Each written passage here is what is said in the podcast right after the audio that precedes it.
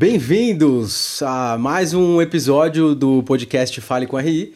E hoje um episódio muito especial, né? O diretor ele vai me encher o saco toda vez eu falo isso, porque todo episódio eu falo, esse episódio é muito especial, mas assim, hoje é de verdade, né? Porque a gente tem aqui algumas presenças muito ilustres.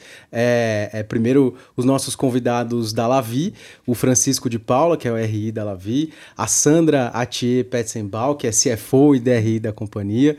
Então é uma honra muito grande recebê-los e também hoje diferente, né? Porque eu tenho alguém para me ajudar aqui a fazer as perguntas e tocar essa conversa e é um cara é, porque eu tenho uma admiração muito grande, assim, acompanho já há bastante tempo, sou seguidor, fã, assinante, né? De, de, desde tempos passados, então é um prazer realmente muito grande ter o Max Bon aqui, que eu acho um dos maiores especialistas que a gente tem é, é, em renda variável e que se comunica com esse público pessoa física, né? Muito bem já de muito tempo. Então, muito obrigado a todos vocês, né? A gente sabe o quanto foi difícil a gente conseguir essa agenda comum de todos aqui, é, mas é um prazer muito grande recebê-los todos. É, é, e eu queria, assim, começar pedindo para primeiro a Lavi se apresentar, né? É, é, por meio de vocês, né? A ideia aqui do programa é sempre oferecer para o investidor pessoa física do outro lado um pouquinho do acesso direto às companhias que os investidores institucionais têm tanto e, e o pessoa física muito menos, né? O, o, caras como o Max e tantos outros fazem um papel super importante de aproximar esse conhecimento, mas também ouve-se pouco da fonte. Né? Uhum. É, eu acho super legal que as próprias companhias possam conversar com esse público pessoa física e, e eu gosto de começar aqui sempre com uma introdução breve é, é, é de quem são vocês, o que ela faz, de onde ela veio, eh, como foi a fundação, quem são os sócios, né? Eu sei que tem gente bastante importante, né? Ela é uma daquelas que a gente chama das JVs da Cirela, que ficaram famosas em 2021. Inclusive, eu trabalhava em uma delas na Cure. É, mas conta um pouquinho da história de vocês, né? De onde veio a, a, as, as raízes e os propósitos também, o que, que ela é, se propõe a fazer, o que tem de diferencial, e aí a gente vai tocando a conversa. O Max fica super à vontade aqui é, para a gente ir trocando de maneira solta aqui, conforme a, o assunto for andando. Boa, Marcelo. Obrigada pela oportunidade da gente, da gente vir aqui, da gente contar um pouco da nossa empresa para o público pessoa física que às vezes ainda não tem tanto contato com a gente, tá? Então, assim, ela via uma empresa super nova, de 2016, uh, mas a gente gosta muito de dizer que, tipo, apesar de ser nova, quer dizer, a gente tem a vantagem de ser nova, de não ter legado, de não ter. Né, é, não ter é, problemas, né? E com a capacidade da alta gestão e o conhecimento, a experiência de mais de, 30, de 35 anos. Então, o Raf, que é o nosso CEO, Raf Horn, ele é sobrinho do Sr. Eli, da Cirela, do fundador da Cirela. Ele começou a carreira dele com 19 anos, hoje ele está com mais de 50. Começou a carreira dele com 19 anos na Cirela, com o senhor Eli, chegou a ser diretor de incorporação, diretor de vendas na Cirela, e depois ele saiu de lá para um desafio novo de ser sócio da MAC. Então, sempre em empresas conservadoras, empresas é, de altas margens e, e, de sucesso. Então, ele fez carreira nessas empresas e em 2016 ele resolveu sair da MAC por questões, por divergências de cabeça entre os sócios. Então, ele disse que tinha um sócio mais velho, 18 anos mais velho que ele, que estava num, num ritmo de lançamento de um empreendimento, dois, etc. E ele, ao contrário, queria colocar a família dele para trabalhar, já trabalhavam, mas uhum. assim, mais atuantes, e queria crescer e queria lançar mais e, e fazer mais. Então ele sai, naquele momento ele sai da MAC para criar a a Lavi, e o senhor Eli convidou ele então para ser mais uma JV, quer dizer, a MAC já era JV, né, 50-50. Quando começou, o senhor Eli falou, então eu quero fazer uma nova JV com você, com o Raf. Uh, o Raf, na época, ele falou assim, eu não entendo nada de engenharia e, e, não sei como que eu vou fazer uma construtora. O senhor Eli destacou uma pessoa, um dos três que é, é top de engenharia que ele tinha na Cirela e falou assim, ele vai trabalhar com você, e hoje ele ainda é o diretor técnico lá da Lavi, o Rafael Giannone, e a partir de 2017, ele criou então a construtora Lavi e a gente seguiu o caminho. Que então, legal. a gente começa em 2016, o primeiro empreendimento, quando o Rafa saiu da MAC, ele trouxe dois terrenos. Um é, que, que a gente lançou, fez estúdio, já entregou, e o outro que é no Brás, que é faseado. E aí a gente é, começou no primeiro ano, em 2016, a gente lançou então o primeiro empreendimento. Como a gente ainda não tinha construtora na Lavi, ele rodou 100% na Cirela, mas a partir de 2017, todos os empreendimentos rodam 100% dentro de casa. Um, é, muita gente pergunta para a gente o, o, o, que a gente usa ainda da estrutura da, da Cirela. A gente não usa nada da estrutura da Cirela hoje. Hoje a Cirela é mais uma empresa de benchmark para a gente, ida e volta, né? Quer dizer, de trocar ideias, quanto vocês estão pagando em suprimentos para tais fornecedores, etc. Então a gente pega carona e eles pegam carona também em negociações que a gente fa faz também, porque não dá para eles chegarem em, em, negociação de todos os itens. Sim. Né? Então às vezes a gente. É, então tem, tem essa sinergia entre a gente. Uh, até a compra de terreno, as duas empresas concorrem. Então eu posso estar brigando pelo mesmo terreno que a Cirela. É. Então quer dizer, quando a gente percebe que a gente é o concorrente, que o nosso concorrente é a própria Cirela, a gente tenta compor, entendeu? E, e, e, fechar juntos. Depois que comprou o terreno, aí segue a vida 100% Lavi e só em parceria com, com a Cirela, tá? Entendi. Hoje, assim, no nosso, no nosso conselho, então, a gente tem o senhor Eli Horn, que é o, o fundador da Cirela e co-presidente do conselho.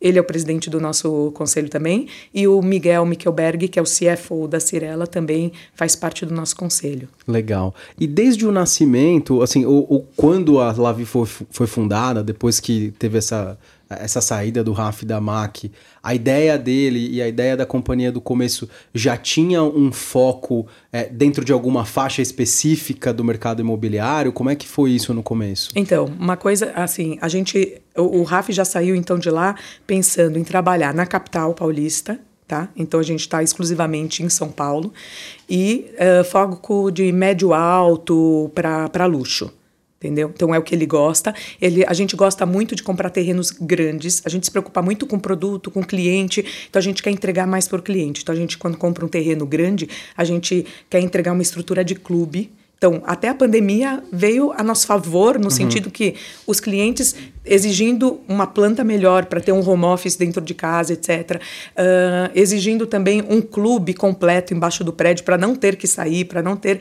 E é isso que a gente se propõe a entregar. Então, quando você vê a, a Lavi fazendo um BI 200, um BI 600 de lançamento, tem empresa que faria em 30, 30 empreendimentos, a gente faz em 5, em 6 empreendimentos, tá? Então, isso contribui, inclusive, para a gente ter um, um, uma estrutura mais enxuta, né? Porque no final você está trabalhando para 4, 5 empreendimentos por ano e não trocentos, entendeu? Legal. É, isso se reflete até, é, é isso com certeza o Max já notou também, nos ratios que eles têm de é, SG&A sobre receita. Uhum. Eles são assim, aparentemente bastante comportados, como a Sandra estava contando aqui, os números parecem concordar com o que eles estão dizendo, né? E, e, e, me parece também, vocês me corrijam se eu estiver errado, que, de certa forma, essa concentração em poucos empreendimentos, foi o que eu consegui absorver também, é, estudando um pouco dos materiais de vocês, me parece que vocês têm um cuidado e, um, e uma, uma, uma profundidade em cada um deles que é diferente, né, em relação, principalmente a incorporadoras e construtoras que vão fazer múltiplos empreendimentos ao mesmo tempo. Então, até no material de vocês, vocês conseguem detalhar um a um com cada uma das características e especificidades, né? Vocês é. entendem que é um, é um diferencial Sim, importante? É um, é um diferencial, assim, ter foco em cada um dos produtos. Então, a gente gosta, a gente lança um ou no máximo dois por trimestre, né? O que, que a gente gosta? De colocar uma, a equipe de vendas, 500 corretores, naquele produto, focar e vender o máximo possível. A gente sabe que tem outras incorporadoras que falam, não, eu prefiro depois ir pegando o preço. A gente não. A gente acha que você vende o quanto, o máximo possível que você puder no, no lançamento, né, com aquele foco e parte para o próximo, entendeu? E aí, quando você vende, a gente, é, quando, você, quando você foca naquele produto, às vezes você teve que colocar o preço um pouco abaixo para sair bem de venda, depois você vai ganhar no marketing, você vai ganhar no financeiro, você vai ganhar. Uh, uh, em todo, todo o resto da cadeia, entendeu? Então, para a gente vale a pena uh, focar. E, assim, outro diferencial que eu digo é que a gente tem os donos da empresa. É uma empresa de dono, a gente já viu no mercado é, várias outras empresas que não tinham donos e que, e que hoje não, não estão mais aí, né? Aqui, ao contrário, não só é, é uma empresa de dono, é uma empresa de dono muito presente. Ele é muito presente na compra de terreno, faz toda a diferença para as margens do empreendimento. Uh, ele é muito presente no produto, que faz toda a diferença para os clientes também, para entregar mais para os uhum. clientes. E, e, e, e na área de vendas também, ele é super presente presente. Na verdade, e, e você vê a família está meio que distribuída. Então você tem, você tem o Raf, que participa de, de todas essas áreas que eu, que eu mencionei, o Dida, muito focado em corporação também. Tem o, o, o Soli, que é irmão do Raf, o Soli Horn, que ele é o diretor de, de, de terrenos, de compra de terrenos. Tem o Moshi, que é diretor de vendas. Então, meio que a gente está tá de olho em tudo. É aquele dono com barriga no balcão mesmo. Legal. Entendeu? Marcelo, primeiramente, obrigado pela oportunidade. Nós que agradecemos. É exatamente isso, né? Aproximar a pessoa física das empresas e essa sua iniciativa é, é louvável. A gente tem que realmente incentivar e estimular muito mais isso. Eu tento fazer ali, mas é. No meio de análise trabalho, de tudo, de análise, é mas é muito importante é, essa sua iniciativa e, e, conte comigo sempre. Obrigado, cara. É, Sandra, Francisco, obrigado pela oportunidade de conhecer um pouquinho mais a Lavi. Eu acho que vocês tocaram num assunto, num ponto crucial, acho que da empresa, né? Esse essa foco, essa assertividade em produto. É, acho que quando a gente analisa o setor, a gente vê esse diferencial em Lavi, isso é muito forte. E eu queria entender é, melhor um pouquinho da dinâmica, tanto de compra de terreno, quanto demanda mesmo. Né? Uhum. Né? Acho que a gente tem, quando a gente analisa o setor de construção civil é, nesse momento, um, num ambiente de juros altos, é muito importante ver como que a empresa está lidando com, com esse cenário que, historicamente, é mais complicado uhum. para o setor de construção civil.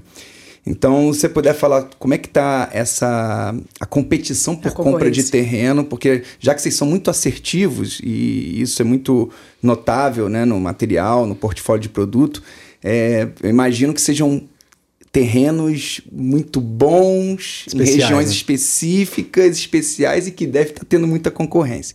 Então, se você puder falar um pouquinho sobre isso e também como é que vocês estão é, vendo essa dinâmica de juros altos, se, se tem tido alguma retração de demanda, principalmente na média e alta renda? Como é que vocês estão lidando é, com esse cenário aí já há algum tempo? Pode ser que mude aí um pouquinho mais para frente, mas é a, a, nossa realidade hoje. Uhum.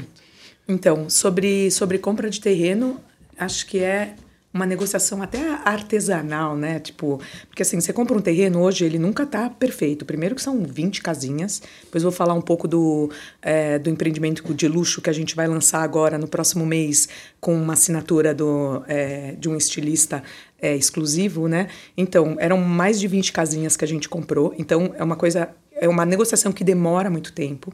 Quer dizer, a gente tem algumas vantagens. Primeiro, como a gente compra terreno muito grande, não são todos os players que conseguem acompanhar. Uhum. Então você tem poucos players é, brigando pelo mesmo terreno que ela vi. Tá? Eles não têm, ou não têm caixa, ou não têm apetite para terrenos tão grandes. Esse, Entendi. por exemplo, do Indianópolis, que eu mencionei, tem 8 mil metros quadrados.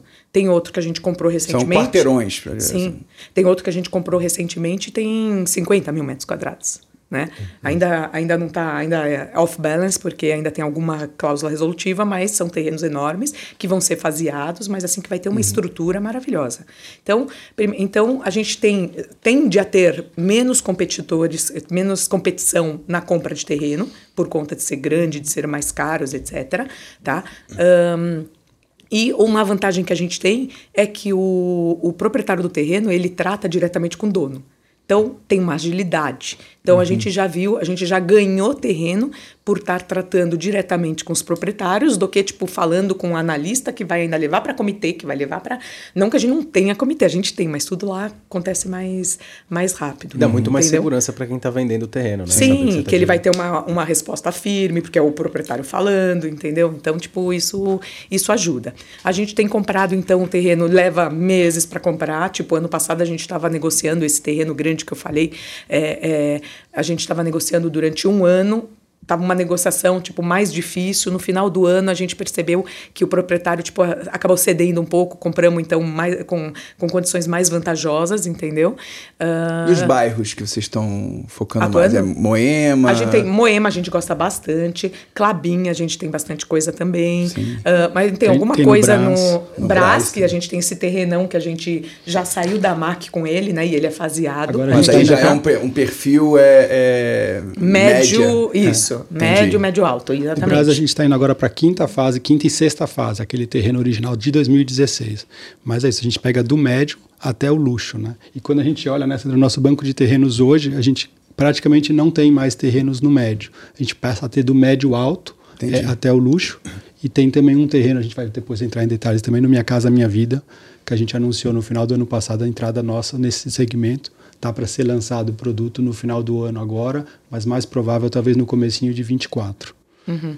Então, que, sobre demanda que você tinha perguntado, uh, uh, e complementando o que o Francisco falou, ele falou assim: a gente não tem muito terreno no médio, a gente acha que quem sofre mais com juros altos é essa classe mais média, uhum. entendeu? Tipo, uh, o, o cliente do, do luxo, do alto, não é que ele, ele, é um cliente que, que conhece juros, etc., mas ele não depende tanto disso, ele já tem dinheiro, já tem um patrimônio guardado, Sim. etc., entendeu? Então, a se ele quer, não... se ele, prefere, se ele é. precisa ele compra, entendeu? A prestação não, não, não dói tanto como do, da média renda. Né? Isso. É, e de certa forma, os extremos estão mais protegidos, né? Por é. causa disso que você falou uhum. na alta renda e na baixa renda, porque você tem taxa subsidiada. Sim. Então, no final do dia, ela é muito mais linear. E porque tem tempo, um né? déficit né? muito grande. Um déficit habitacional enorme. Né? Exato, exatamente. Então, a gente viu também a oportunidade de entrar nessa faixa do Minha Casa Minha Vida, muito porque eh, muitas vezes a gente encontrava um terreno e a gente fala, não, isso não é pra gente, né? Porque a gente não constrói Minha Casa Minha Vida e não dá para encaixar produto.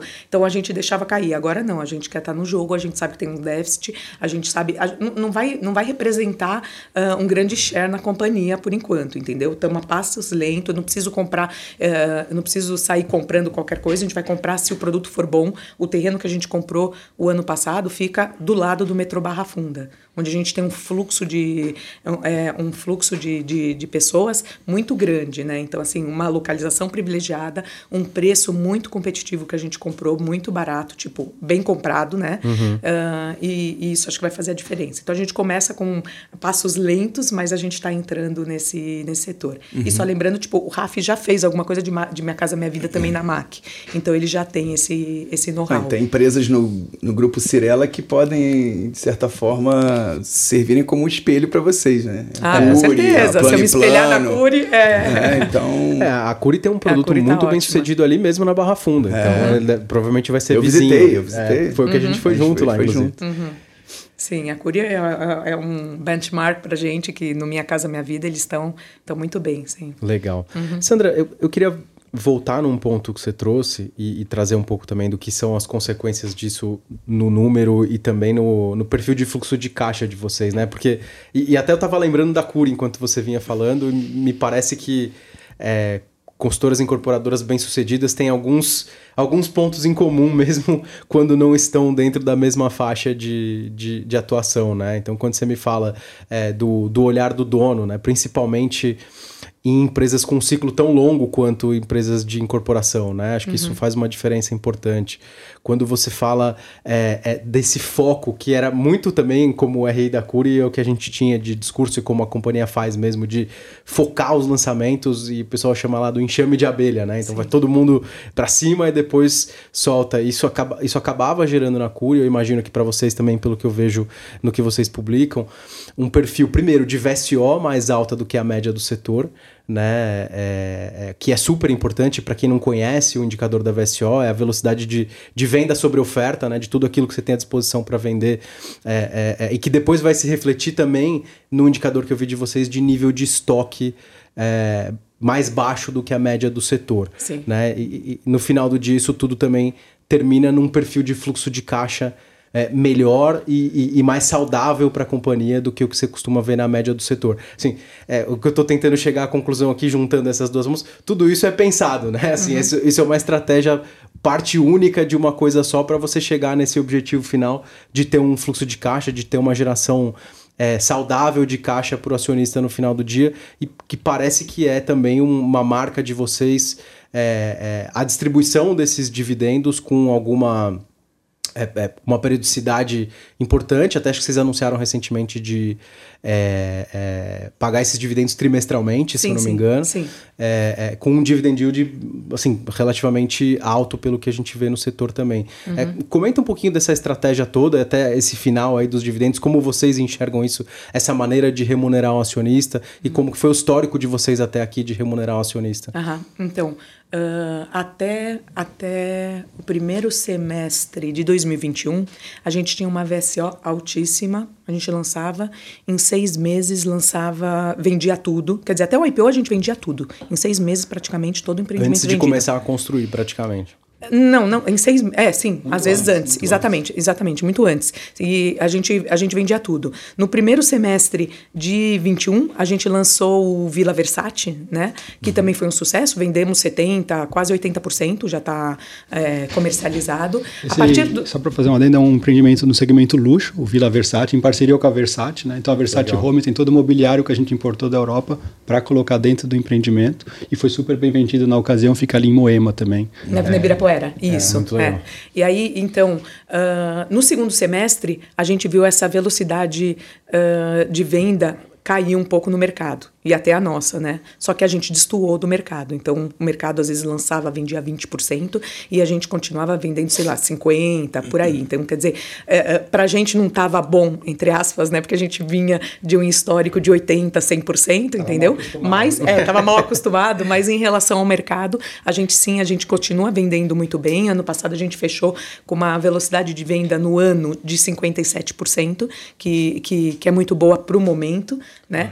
e, e e, a gente gosta, então, dessa velocidade, assim, estrategicamente, a gente fala assim, qual é o preço certo para sair vendendo bem entendeu? Então a gente gosta de vender bem. Tem um outro, tem um outro, você falou em fluxo de caixa, assim, tem um outro ponto que aconteceu recentemente por conta da pressão dos custos, o INCC estourando, etc, que muitos clientes nossos acabaram antecipando bastante o fluxo de caixa dele, o fluxo de, de pagamento, uhum. do fluxo de pagamento deles. Então, por exemplo, a gente costuma sair com tabela de venda de 37% até as chaves, que é o que a gente chama de poupança, né, que o cliente faz, e 60 e 63 10% pós-chaves, que é a parcela que ele acaba repassando para o banco, uhum. certo? Então a gente costuma fazer isso. O que, que aconteceu nesses últimos anos? Os clientes estão antecipando tanto uh, que a, na, na nossa média essa tabela virou. Então hoje a gente tem os clientes pagando em torno de 60% mais ou menos até as chaves e 40% até pós-chaves. Isso faz. Isso porque o INCC tá, tá, tá alto agora, e agora, acaba o reajuste ficou... no meio Sim. da obra é o INCC. É Exatamente. É, é INCC. Então, até a, até a entrega da obra é o INCC. E o INCC, com pressão nos custos, estava muito alto. Então, quem tinha dinheiro falava assim: não, prefiro antecipar. Sim. Entendeu? Do nosso lado, por que, que isso é bom? Primeiro, que gerou caixa rápido, né? Quer dizer, às vezes ele antecipa o fluxo, não quer dizer que ele já me pagou, mas ele vai pagar mais até a entrega de chaves. Uhum. Então, até a entrega de chaves, então, eu recebendo mais, eu evito o distrato em massa na hora que você entrega o, claro, empreendimento. Ele está muito mais comprometido. Está muito mais comprometido. Então, cliente que chegou lá na frente já pagou 60%, 70%, e quanto mais luxo, maior esse número. Então, a gente tem aqui 80% em certos empreendimentos, 80% já pago até, até as chaves. Então, dificilmente vai cair as vendas caem na hora que você entrega o empreendimento. Na hora, por quê? Então, o juros está alto, ele, os juros dificulta? Sim, dificulta. Mas se ele lá na frente tiver só 30% para repassar, mesmo com juros alto, é uma parcela que cabe no bolso, tipo, os 30% diluído. É diferente do que ele chegar lá na frente com 80%, que é o que os bancos aceitam de, de LTV, né, uhum. para repassar. Então, ele chegar com 80%, com juros alto, desenquadra muita gente e poderia ter muitos distratos. Tá? Não quer dizer que a gente não tenha distrato. A gente claro. tem distrato no mês, todo mês tem pinga distrato. Alguém ficou com uma dificuldade financeira. Troca tá por unidade menor. Está afetando, está afetando o setor. As pessoas pensam duas vezes antes de comprar, as pessoas às vezes deixam de. É, é, é acabam distratando, trocando, fazendo downgrade, né? Comprei um apartamento, não estou conseguindo, então a gente tenta reter essa pessoa, transferindo ela para um apartamento um pouco menor. Então, essa ginástica a gente tenta fazer, entendeu? Mas a gente acredita acredita que aquele que chegou até, até as chaves é, com a com a lei do distrato hoje, né? Uhum. Ele, ele dificilmente vai, vai, vai distratar, entendeu?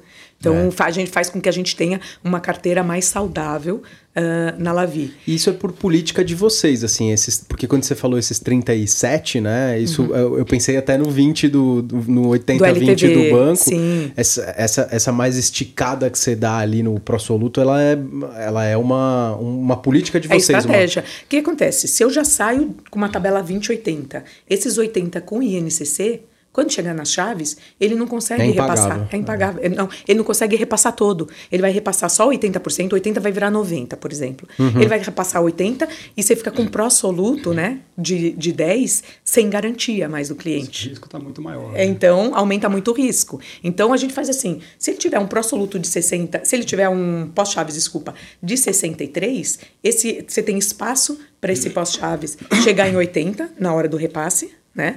Então, e, e, outra coisa, quando a gente faz uma análise de crédito também, porque a gente gosta de fazer uma, uma análise de crédito é, bem feita, né? Então, uh, quando a gente faz uma análise de crédito, normalmente a gente joga até uns juros um pouco acima do que o mercado está praticando. Sim. Porque daqui a dois anos para conseguir encaixar. Ter segurança ali. Ter segurança que é. encaixa.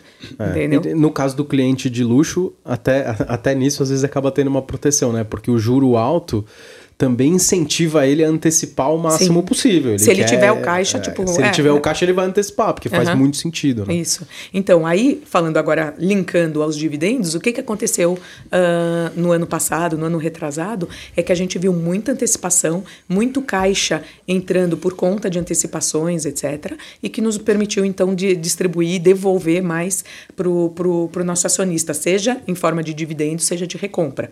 Tá? Então, uh, porque a gente tem uma política de ser conservador, de guardar o caixa. A gente pegou, a gente fez uma IPO para ter caixa para compra de terreno, etc.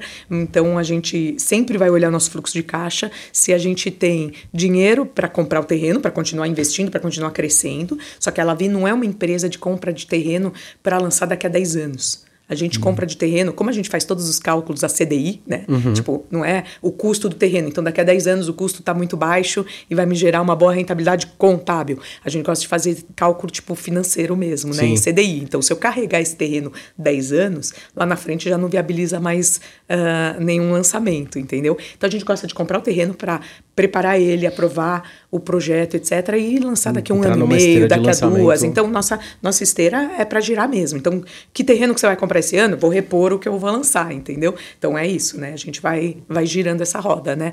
E então, sempre a gente vai olhar o fluxo de caixa e quando a gente perceber que temos dinheiro sim excedente, a gente vai querer devolver para o acionista em forma de dividendos ou de recompra. Tá? Então, o ano passado, por exemplo, a gente distribuiu 120 milhões de dividendos e tivemos 46 milhões de recompra, então 160 milhões de, entre dividendos e, e recompra. Tá? Então, para esse ano, a gente já anunciou, então, o pagamento. A, a, a princípio, assim, o, a gente vai sempre seguir os 25% de dividendos mínimo, tá?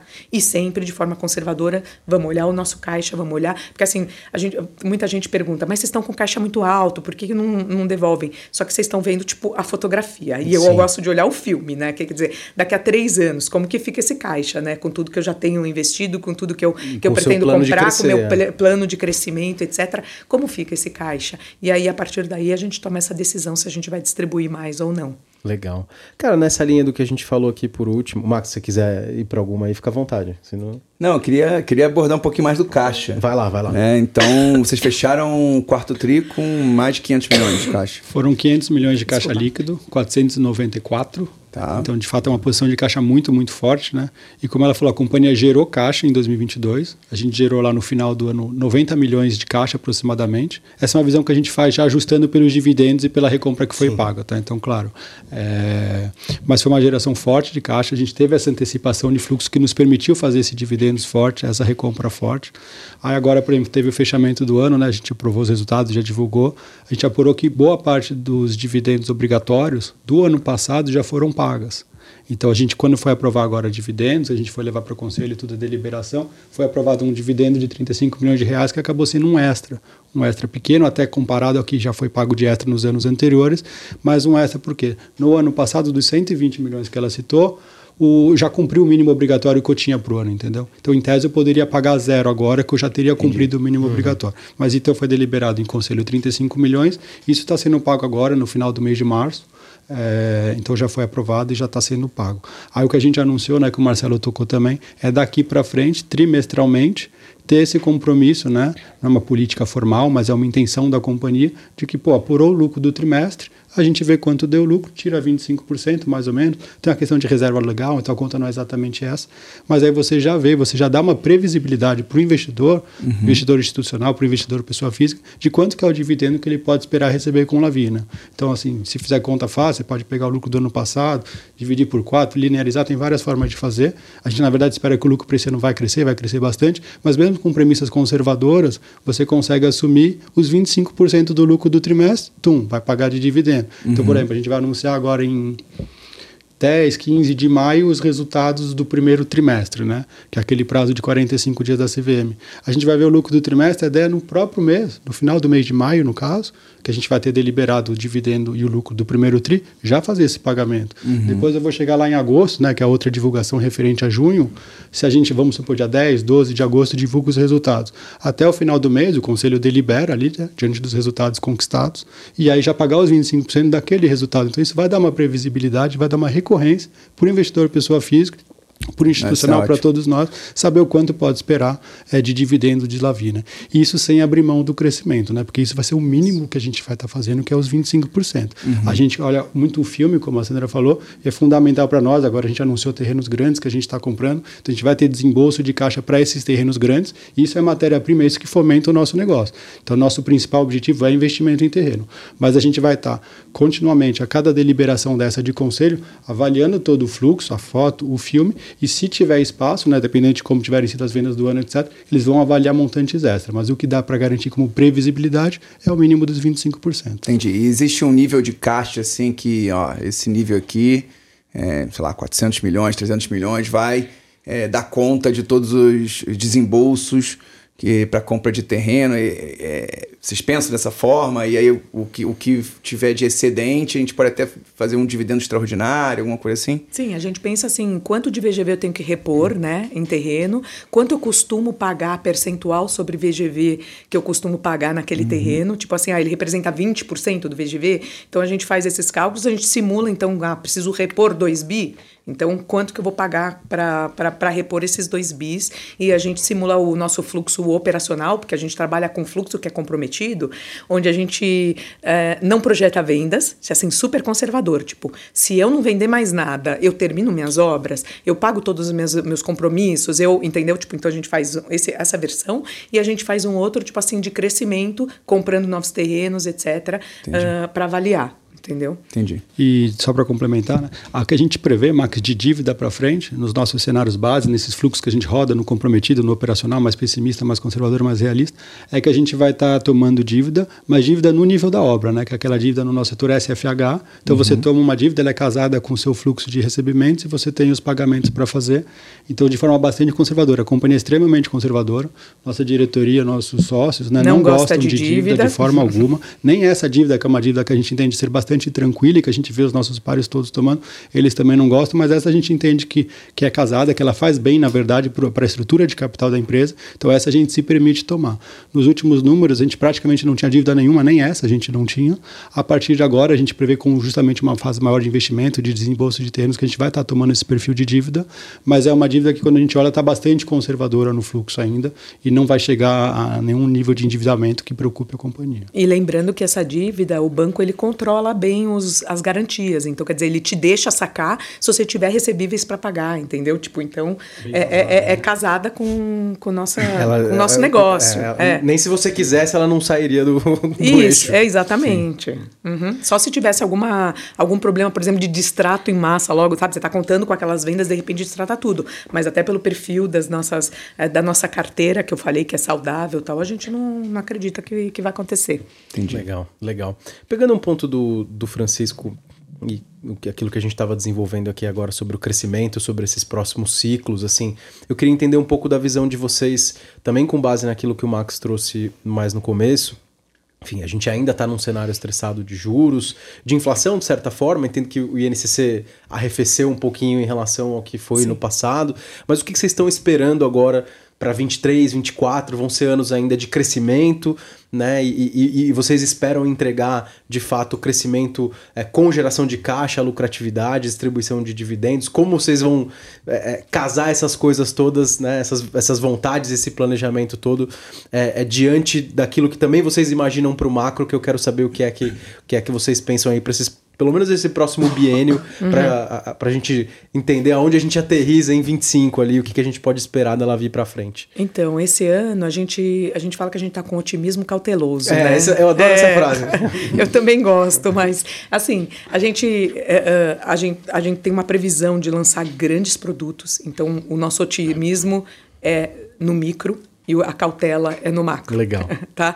Então, assim, a gente está muito confiante com os produtos que a gente tem para lançar esse ano. Tá? São produtos grandes. Em três, três produtos, a gente deve, não é guidance, mas a gente deve chegar em aproximadamente 2 bi né? Se a gente lançar, óbvio que a cada lançamento a gente vê como que está a concorrência, como que está uh, o nosso produto em relação à concorrência, nosso preço, o mercado, etc e tal, para ser mais assertivo, para lançar, para focar e, e, e, vender, tá? Só que assim, o primeiro produto que a gente vai lançar, que é agora em março, então é um de luxo, então até a gente fez o, o, o primeiro que a gente fez de luxo era esse Versace que ele comentou, agora a gente está fazendo o, o, segundo com a marca Ele Saab, que é um estilista assim super exclusivo, super super é, conhecido internacionalmente. A gente vai fazer um evento uh, agora no final do mês. Ele vem presencialmente Legal. fazer esse evento e a partir de abril, então, a gente vai lançar esse empreendimento. É tipo empreendimento luxo, super top. Onde vai ser? Na Indianópolis, na Avenida Indianópolis, logo depois da, da Avenida Ibirapuera. Uhum. Então, é, é a gente acredita muito nesse, nesse produto, é, é, é, é, um produto diferenciado, tá? Então a gente acredita que assim, uh, tem demanda, sempre tem demanda na cidade, pra tá? produto bom, é. Isso pra produto bom e para produto diferenciado, é. entendeu? Quer dizer, na hora de escolher, ele vai escolher o quê? Tipo, tem, tem, tem, tem gente casando, tem gente separando, tem gente indo morar sozinho, eles precisam de produto. Agora a pergunta é qual deles ele vai escolher entendeu? Então acho que é aí que a gente acha, que a gente acredita no nosso produto e que a gente um, o, o, o Rafa ele até falava quando a gente lançou lá no Clabin o Lumière, por exemplo, ele falava assim: eu estou no canto do bairro, tem gente lançando lá no miolo, mas muita gente preferindo o meu produto. Uhum. Então, quer dizer, você prefere morar no, no, no miolo ou no, ou no canto com esse produto maravilhoso, com, com essa entrega, etc. Né? Então, uh, uh, é isso que a gente gosta muito de entregar e a gente gosta de, de encantar o cliente, né? Então, para trazer ele para a gente. Quer dizer, tem de, demanda não falta, uh, mas eles são mais seletivos. Então, é. nessa hora a, a gente... ouve, né, Marcelo, algumas incorporadoras falando e o mercado perguntar, ah, vocês vão reduzir lançamento por conta daquela questão do macro pior, né? E, na verdade, para o que a gente se propôs a fazer neste ano, são só três produtos, né? Mas esses três produtos não são produtos poucos porque a gente está reduzindo. Era, de fato, aquilo que nós já é tínhamos é no nosso da, banco de terrenos. Empresa, né? Vai ser um produto por trimestre, bem focado, como a gente falou no início.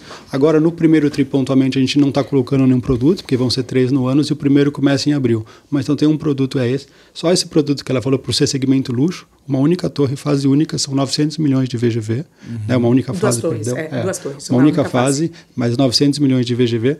Depois, no, ter, no, terceiro trimestre, né, que seria o nosso segundo produto, a gente tem um produto na, em Anhamelo, lá é um terreno nosso da Vila Prudente, de quase um bi também de VGV, mas lá a gente vai fazer faseado. Então a fase que compete esse ano, a primeira fase do produto, a gente vai colocar com 600 milhões aproximadamente de VGV. Então assim, dois produtos já está dando um bi e meio, 900 mais 600, né? Então vê a magnitude do que é fazer terrenos grandes com produto focado é, e essa característica da Lavi. E aí para o final do ano a gente tem outro produto, é na Rock Petrone, que dá mais 400, 500 milhões. Que então, é a então segunda fase do, do, do Eden. Não, não, não, não, é em frente ao Eden. É em frente ao Eden. É, é. O Eden, né, não sei se todo mundo conhece, é um produto que a gente fez em parceria com a Cirela. Ele foi lançado no final de 22, né? Na verdade, esse produto ele roda na Cirela e nós somos investidores, né? A Lavi tem 45% do percentual. Então e a, a Cirela acaba... tem outros 45, é. Hum, então Legal. Tá e tem um terceiro incorporador que tem os 10% restantes, né? Então esse é um produto muito bacana que foi lançado agora no quarto trimestre, no momento incerto de Brasil, etc. E foi muito bem colocado. Então a gente está mais sendo é, aproveitando né, o benefício desse produto que a gente é investidor, mas dos que a gente tem para rodar dentro de casa são só três, já dá esses 2 bi. E fora isso, a gente vai estar ao longo desse ano também recebendo né, os benefícios, os proventos, enfim, do que o produto lá junto com a Cirela estiver performando. Né? Então, uhum. são poucos produtos para mas a gente está com esse otimismo cauteloso que a Sandra falou, porque a gente tem pouquíssimos produtos, a gente confia muito nesses produtos e agora vamos, vamos para o ano, né? Vamos para o ano. Legal, legal. Tem alguma aí, Max? Tem, tem. É, vamos lá. Tem algumas cidades em São Paulo que têm um alto poder aquisitivo, ali, principalmente a região ali da Grande Campinas. Vocês já pensaram em fazer alguma coisa ali? Não, é só São Paulo. Só São Paulo. E... Só onde os olhos veem, por enquanto, assim. mesmo, mesmo sabendo que ali tem um público que demanda esse tipo de produto que vocês têm. Vocês Ainda tem que... bastante coisa aqui na capital. É. É, e como a gente gosta de acompanhar tudo, tipo, o Raf gosta de estar presente em tudo, então ele prefere ainda essa proximidade. Entendi. Entendeu? E tem algum custo hoje que tira o sono da Lavi? Cimento, aço, é, tem alguma coisa que está difícil de negociar? Porque a gente viveu isso, né? A gente viu isso com muitas construtoras nos últimos 18 meses. Claro, melhorou bastante agora. Mas ainda tem alguma coisa que está complicado ou vocês estão conseguindo negociar bem? Assim, o que a gente. O que tem mais complicado é aluguel de maquinário. Esse é um e um pouco de mão de obra especializada que está tendo assim às vezes o empreiteiro uh, demora mais para montar sua equipe e tal tem construtora tem outros empreiteiros roubando a tipo, mão de obra cara que tipo. monta porcelanato não sei o que isso um azulejista mais, isso azulejista, azulejista exato né? Uh, mas assim como a gente tem poucas obras para a gente a gente tá vendo isso esse movimento um pouco no mercado mas a gente não tem sofrido tanto tá de maquinário sim uh, teve teve máquinas que a gente teve que alugar de, de outro é, de outra cidade para conseguir começar a nossa, nossa obra é, no prazo, uhum. entendeu? Então, senão você pode perder um pouco, quer dizer, um pouco eu digo tipo 10 dias, 15 dias. Uhum. Ninguém está falando que vai atrasar a obra, entendeu? Mas a gente acaba podendo, perdendo um pouco da gordura que a gente tinha por conta desse maquinário que a gente não conseguiu alocar no tempo certo, entendeu? Uhum. Mas fora isso, assim, material mesmo, acho que tá, os preços estão acomodados. Eu acho que uh, a gente teve problema também com madeira, né? Que não tinha uma madeira de boa qualidade para fazer as formas então a gente, a gente acabou substituindo por formas de plástico entendeu? Então, se saiu super bem essas formas de plástico. Acho que essa, essa, essa questão de, de alta nos preços, etc., fez a gente também repensar. Se adaptar mais criativo. É, né? ser mais criativo, exatamente. Buscar outras soluções. Então, buscar maquinário em outra cidade, é, ver outros fornecedores. Então, enquanto um fornecedor estava aumentando em 9%, a gente encontrava o outro que ainda não atualizou sua tabela, para não pegar esse aumento de 9%. Teve que se mexer, né? Teve que se mexer. Tem uma parte até que a gente acabou internalizando uh, o serviço serviço de hidráulica e de, e de elétrica, e a gente ainda não faz para todas as nossas obras, mas a gente faz internamente em vez de terceirizar, e isso traz uma economia para a gente também, porque você deixa de pagar uh, o, o, a taxa de serviço do, do, do teu fornecedor, está fazendo internamente. Então, a gente acabou repensando alguns, é, é, alguns itens assim, mas assim, de, de material mesmo, acho que não, não preocupa mais. Uhum. Legal. E assim, um ponto que me ocorreu sobre margens, né? Assim, a gente estava falando sobre essa pressão dos materiais que você está comentando agora, um pouco de mão de obra. É, eu queria entender se assim isso combinado com esses poucos produtos que vocês têm e talvez até é, o que não é necessariamente ruim, mas uma predileção pelo fluxo de caixa no sentido de, como você falou, se eu tiver que adaptar um pouquinho o preço, eu adapto. É, como que vocês trabalham essas bandas assim? Vocês, vocês têm um pouco de flexibilidade para trabalhar a margem e vocês acham que pode ter, desculpa, um nívelzinho de pressão a mais agora nos próximos ciclos ou não? A tendência é arrefecer com a queda dos materiais, com os ciclos como eles estão caminhando agora? Uh, então, a gente chegou a ter, sobre, sobre a pressão do, dos custos, a gente chegou a ter, uh, em média, estouro nas nossas obras da ordem de 2,5. Uhum. Pra você ter uma ideia, esse estouro foi, foi a gente foi compensando, né, conforme a NCC foi, foi passando.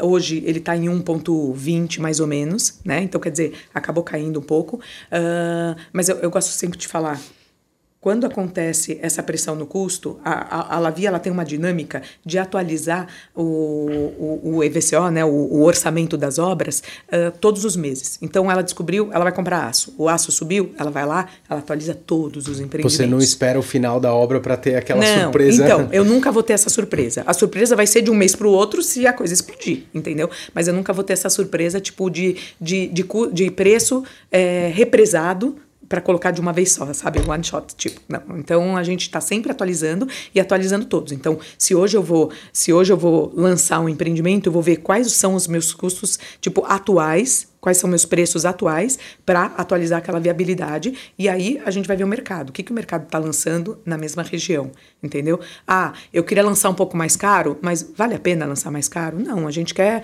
lançar no preço que condizente com a região entendeu? Porque também segurar aquele estoque para vender daqui a um ano, daqui a um ano o produto pode ser que não seja, sim, sim. né? Melhor ter uma margem um pouquinho é, menor, exatamente. mas vender rápido. É, entende? E vender rápido, exatamente. É. Então, tipo, se tiver que baixar um pouco o preço, a gente sim vai baixar. O que a gente não gosta de fazer aqueles empresa day, onde você traz todos os seus produtos com altos Faz meio descontos. Uma liquidação. Assim. Sim, liquidação, saldão. A gente não é saldão, tipo, se a gente for pensar assim nos preços, a gente tem reunião de pricing é, regularmente, onde a gente fala, vamos baixar o preço então dessa prumada? Desses primeiros andares? É um jeito de você chamar o cliente entendeu? E a gente já fez isso. Teve cliente que chegou e falou: Ah, mas por um pouquinho mais, então eu quero a outra que não está com desconto. com vista. E, né? Isso, entendeu? Ou tem aquele cliente que realmente preferiu aquela com desconto. Ok, também, entendeu? Tipo, era uma prumada ou um andar mais difícil de vender e a gente, então a gente vai. Uh, a, a, gente vai sempre repensando: será que o preço está bom? Será que não está? Faz reunião com vendas, faz reunião com pesquisa de mercado, inteligência de mercado, etc., para adaptar os nossos preços e, e, e, e não. E não ficar com estoque tão alto. Entendi. Então é um, é um combo de disciplina financeira, mas com alguma flexibilidade comercial para você conseguir chegar no. Sim, porque no final a tua disciplina financeira, se você não vender e ficar com ele no estoque, é, entendeu? Não adianta nada. É, não adianta nada. Vocês têm equipe in-house de, de vendas e em alguns empreendimentos vocês recorrem a a, a companhias, a, a, imobiliárias para ajudar? Como é que funciona essa, essa parte comercial? Na verdade, a gente tem até o nível de, de supervisor, coordenador de vendas, né? E para cada lançamento, como a, a Lavi não lança muitos produtos e até recentemente não tinha estoque, né? Tinha estoque muito baixo, é difícil você segurar um, um, um, um corretor tipo exclusivo lá, vi, porque ele não ia ter tanto produto para trabalhar. Ele tem aquele lançamento, depois, ah, espera daqui um, tri, uh, um, trimestre. Isso é o pão dele, né? Não dá. Não dá. Então, o que, que a gente faz? A gente tem essa estrutura que a cada lançamento vai buscar uma equipe de vendas, entendeu? Para aquele. De fora, de. Isso. São autônomos. É. Quando a gente fala que coloca é 500 corretores num produto, num lançamento, eles são em maior parte autônomos. Né? Ele, é, nenhum deles é, é. Mas eles acabam se dedicando nossos. quase que exclusivamente para aquele produto. Entendi. Porque ele percebe a qualidade do produto e o corretor quer trabalhar o produto bom. E então ele vê os diferenciais do nosso produto. É, provavelmente você tem recorrência, bom, né? No cara claro, volta, claro, né? Pra Sim, volta no outro volta, lançamento. com certeza. É. E quando você tem um produto bom, por exemplo, quando a gente lançou Nova Cantareira no ano passado, né? Era uma região que há 10 anos não tinha lançamento. Ah, Zona Norte. Isso, Isso Zona, no Zona Norte. Uh, você sentia os corretores da região procurando para vender o nosso produto. Quando a gente viu aquilo, a gente falou, certeza que esse vai, vai bombar. E bombou, bombou. Uhum. A gente vendeu 90, 94% logo na, na largada, uhum. entendeu? Então, tipo, você percebe o movimento até dos próprios é, corretores. Então, tendo essa flexibilidade de pegar o corretor para cada lançamento, você pega os corretores daquela região, que tem um know-how daquela e que região. tem carteira tem de carteira, gente que compra naquela região. Exatamente. E aí é assim que a gente está tá movimentando, tá? E aí sobre trazer uma outra, uma outra house, né, para vender. Quando a gente tem parceria com a Cirela, quando a Cirela tem, tem é, participação direta, né? Porque ela tem dentro da Lavi, mas quando ela tem participação direta, aí, aí ela coloca a, a seller dela. também para vender com a gente. Tá? Entendi. Daí a gente faz em do, é, as duas empresas, sim. Uhum. Legal. E, assim, essa característica toda que a gente veio desenhando aqui é, ao longo da conversa é, é, e, e, essa visão de vocês para os negócios é, é, algo que o investidor deveria esperar que continua para os próximos ciclos. Ou seja, vocês não estão. não tem nada que vocês querem crescer diferente, vocês querem seguir de uma maneira é, é, é, marginalmente diferente aqui ou ali, não. É a, a mesma fórmula que vocês querem continuar aplicando para mais e mais lançamentos para frente, é Certeza. isso? Certeza. Nosso CEO, o Rafa, é assim que ele trabalhou a vida inteira, desde o senhor Eli, desde, sabe, tipo, e é desse jeito que ele sabe, desse jeito que ele, que ele quer continuar, sim. Legal, uhum. legal. Eu tenho uma última aqui do meu lado, mas que você tiver Tem uma mais última uma... também. Vai lá, manda lá. Eu queria entender como é que está a base acionária, até acho que o Francisco pode falar um pouquinho, desde o IPO, como é que evoluiu, é, investidores institucionais domésticos, é, tem alguém gringo é, na base, se puder contar um pouquinho é, sobre essa dinâmica, como é que está é, evoluindo para a liquidez do papel? Como é que, que, que vocês estão fazendo nesse sentido? Perfeito. Então, liquidez é uma coisa que a gente sabe que preocupa mais os, os institucionais, né? Até para a pessoa física, ela tem o benefício de conseguir montar e desmontar a posição, tipicamente com tickets menores, então uhum. então ela não tem essa dificuldade, né? Nossa liquidez hoje, a gente vê na bolsa, está girando papel um volume perto de 4, 3, às vezes 5, às vezes 7, 10 milhões por dia, uma média mais perto de 4, 5. Tá? E em termos de base acionária, Max, a gente teve no IPO é, principalmente eixo Rio-São Paulo, tá? É, as casas principais aqui em, São, é, aqui em São Paulo, no Brasil, na verdade, né? Então a gente tem pouco, desde o IPO, tem pouco fluxo de estrangeiro. É, tem alguns fundos passivos do exterior que acabam comprando é, de forma passiva algumas alocações, alguns small caps, real estate Brasil, o cara entra na gente, mas ele acaba nem demandando nós para estudar a empresa. Ele aloca lá um percentualzinho sem conversar conosco. Mas tirando esse investidor estrangeiro, é, que é mais passivo, vamos dizer assim, a gente não tem investidor estrangeiro hoje na base, a gente continua mais concentrado é, em São Paulo e Rio. A gente fica algumas casas do Rio ultimamente, né, por essa questão macro dos juros estar muito alto, acabaram saindo um pouco do papel. Uhum. Conversando com gestores, tudo, a gente perguntou quais foram as preocupações, o que, que aconteceu. Eles falaram que é mais uma questão macro mesmo, né, de reduzir exposição ao setor. Então, eles continuam gostando de Lavia, etc. Mas lá internamente eles não têm ou mais bolso ou mais apetite para o setor nesse momento. É, então, a gente entende isso. O que a gente tenta mostrar para o mercado é que a gente está no momento micro muito vantajoso, né? Trabalhando produto a produto, encaixando os produtos, acertando a velocidade de venda, colocando o preço que é competitivo, que o produto é visitado pelo cliente nosso. Depois o cliente nosso visita um outro produto. De repente, no mesmo é, competitividade de preço, o cara se encanta mais pelo, pelo nosso produto, acaba vindo para o nosso, é, pro nosso produto, né? Então é isso que a gente busca fazer. E aí, para complementar da base acionária, a gente tem hoje a Tarpon, é como um acionista de referência no mercado de capitais, né? Uhum. E a gente tem, claro, a Cirela como acionista de referência no mercado imobiliário. A Tarpo, então, já é de fato público que ela tem mais do que 15% das ações da empresa. Uhum. Então, assim, de um free float teórico que a gente tem é de 40%, porque 60%, 61% estão com os controladores no grupo de controle, dos 40%, é 15%, né? É, então quase a metade ali dos 40% é, já está com a Tarpon. Isso também reduziu um pouquinho a liquidez. Então a gente hoje, eu falei com média de 4, 5 milhões, no passado a gente teve média de 8, 10 milhões por dia, 6 milhões, é, hoje está mais perto de 4, reduziu um pouquinho, mas é, a gente entende que é benéfico também ter um parceiro de longo prazo, com a cabeça de longo prazo, como é o perfil dos gestores lá da Tarpon que estão conosco. Então, é, é, mas é mais São Paulo e Rio. Hoje está mais em São Paulo até as casas e offshore quase não tem ninguém. E vocês é, certamente participaram de eventos é, com investidores recentemente. Sim. Né, tiveram alguns. E o que, que vocês perceberam do investidor? Assim, até contar um pouquinho do que eu estou vendo também da, da pessoa física. Uh, na primeira sinalização de juros para baixo, você acha que esse, esses investidores voltam para real estate média renda? É, essa é a percepção? Eles saíram já há alguns meses, mas você acha que quando começar, não digo nem começar a reduzir juros, apontar para quando apontar que está o Banco Central está pensando em reduzir juros, eu acho que vem esse fluxo. Essa é a minha percepção.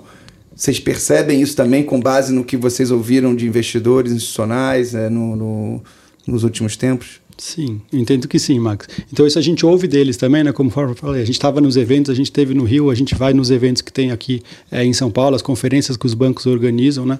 E às vezes o cara saiu, ele continua otimista na tese, ele gosta do mico, ele acompanha os nossos produtos, ele acompanha as nossas velocidades, mas ele teve que sair do setor, né? E da Lavi por consequência por alguma questão macro, né?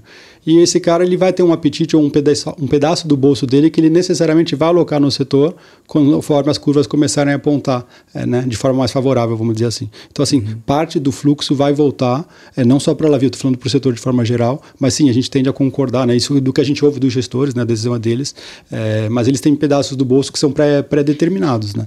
Então tanto nos fundos macro quanto nos fundos de equities, né? Que é mais o nosso caso, o nosso perfil acaba tendo mais fundos de equities na base, né? Long short, mas principalmente os long onlys, né? É, o cara acaba voltando, né? Isso que a gente acredita também. E pessoa física tem, tem uma participação na base importante? Tem, a gente tem algumas pessoas físicas é, relativamente grandes na base, né? Então esses tendem a ser mais de longo prazo, assim, com uma cabeça mais quase que de um institucional long only. Mas claro, a gente tem aquelas pessoas físicas que a gente vê, a gente acompanha também, a gente tem lá um mapeamento que a gente faz, que entram e saem com, né, com maior velocidade, maior dinamismo. E essas a gente também não consegue dizer se vão necessariamente voltar quando o fluxo macro melhorar, mas é uma parte delas a gente tende a acreditar que sim, né? Uhum. É, e a Lavi está fazendo, a gente está fazendo nossa parte a gente está crescendo de forma sustentável.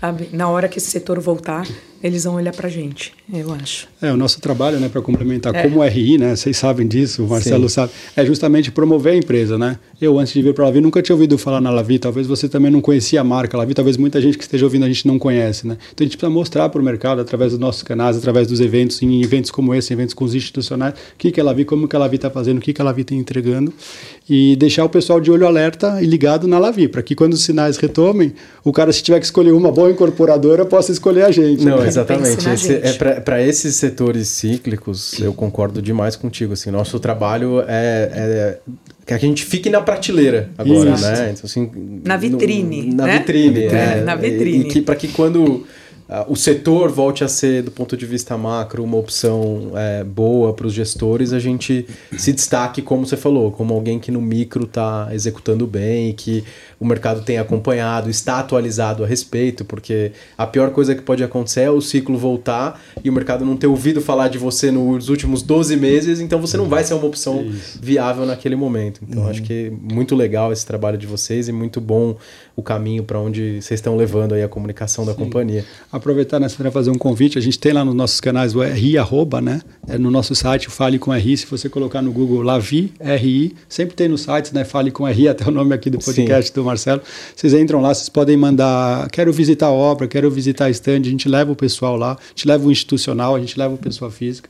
Então a gente deixa o canal aí do RI aberto para visitar a empresa, para conversar com a gente. As áreas de RI hoje elas estão preparadas para conversar também com a pessoa física. Então a gente esse é o nosso trabalho, né? A gente fica lá à disposição. É isso, super vão importante. Encantar. Você está convidado também. Vocês estão convidados Obrigado, a vir conhecer. Né? Vou levar a turma Avisa lá. a gente. Sim, vamos sim. A gente inclusive já marcou uma data dia 10 de, de abril que a gente está levando já um grupo para conhecer uma obra, para conhecer o Galeria Clabin, que fica lá na Vila Muito Mariana legal. também. Se vocês puderem e quiserem acompanhar a gente. Adoraria, uhum. adoraria. Mas é super importante mesmo que o pessoal, é, é, essa porta de você está aberta, né? Sim, é que, que, o pessoal acompanhe, que o pessoal entre no site, baixe a apresentação, dê uma lida, conheça. Acho que isso é, é, falta um pouco também, Sim. né, aí do lado nosso do investidor, aprofundar um pouco esse, esse conhecimento. Eu queria fazer uma última provocação, um momento conta de padaria que eu gosto de fazer aqui, Boa. que é, é o land bank de vocês hoje, ele está em quanto mais ou menos? 4.4 em 4.4 balanço. Em 100%, não na nossa participação, 4.4 é? em 100%. Isso, no balanço e tem outros terrenos que a gente anunciou uma pequena entrada e agora deve é, resolver ao longo desse ano. Aí chegaria, né, com esse desembolso futuro a 7 bi é, de VGV no 100%. 7 bi. Ou na nossa participação 5 bi e meio aproximadamente, tá? tá? 5,5. Então a gente está caminhando para 5,5. Têm... Ah, essa conta não tem nada a ver com nada, tá? É que eu gosto de fazer essas contas nada a ver aqui. Quanto vocês têm de margem líquida recorrente, assim, sei lá, um range de. Sim, margem líquida, né? Nível de companhia consolidado, a gente entregou no ano passado 20%, 21%. Tá? 20%. Que é uma margem até bastante forte quando a gente compara com alguns dos nossos pares, para ser margem líquida, né? É. É uma conta bem tonta, tá, Max? Você não, você não me mata aqui, não. Mas assim. Um bi, vai, eu tô fazendo conta um com você. Um Depois bi. ele vai fazer consultoria. É, o cara tem, eles têm pelo menos um bi de lucro contratado. Uhum. Né, em cima do land bank que eles já têm, com essa resiliência, com essa força é, dos lançamentos, com esses produtos especiais e tal. Então, é, o market cap hoje está em quanto, mais ou menos? Hoje está perto de 900 milhões, 1 bi, é. aproximadamente. Market cap, o EV de 300. Isso, Não, porque, 400 é, milhões. porque a Porque empresa tem está caixa muito líquida. caixa Tem muito caixa. É, perfeito. Então, perfeito. assim, é, aí, aí é o papel Aí é você. fazer a conta, mas assim, Tá é, eu gosto de fazer, eu gosto de fazer essas continhas de padaria. É isso, pessoal. Assim, acho que a gente passou por todos os temas mais relevantes. Foi muito legal conhecer um pouquinho mais da história, um pouquinho mais dos números, é, é ter o Max aqui presente para engrandecer esse papo. Estou muito contente com o que a gente produziu aqui e é, convido vocês para outras oportunidades, para a gente fazer atualizações, pós-resultado. A gente está pensando aí coisas diferentes para fazer e vocês estão sempre convidados, a porta está sempre aberta Super aqui. Então, muito obrigado mesmo a vocês todos. A gente que, que agradece a oportunidade e a gente sabe que a gente não consegue falar de tudo Impossível, eh, nesse, é, eh, nesse horário, mas a gente está super, super abertos para qualquer pergunta, pessoa física, para ligar para a gente, tirar dúvidas. ah, Estamos super abertos. É isso. Queria agradecer também o Marcelo, o Max aí pela participação e vamos estar junto nas próximas. É isso aí, Marcelo, me chama mais aí que eu gostei. hein? Chama, cara, chama. Vixe, se você quiser, você vai bater ponto aqui toda Ó, semana. Sem problema, tô aqui, adoro. Boa, boa. Valeu, pessoal. Até a Valeu, próxima. um abraço. Tchau, tchau. Obrigada.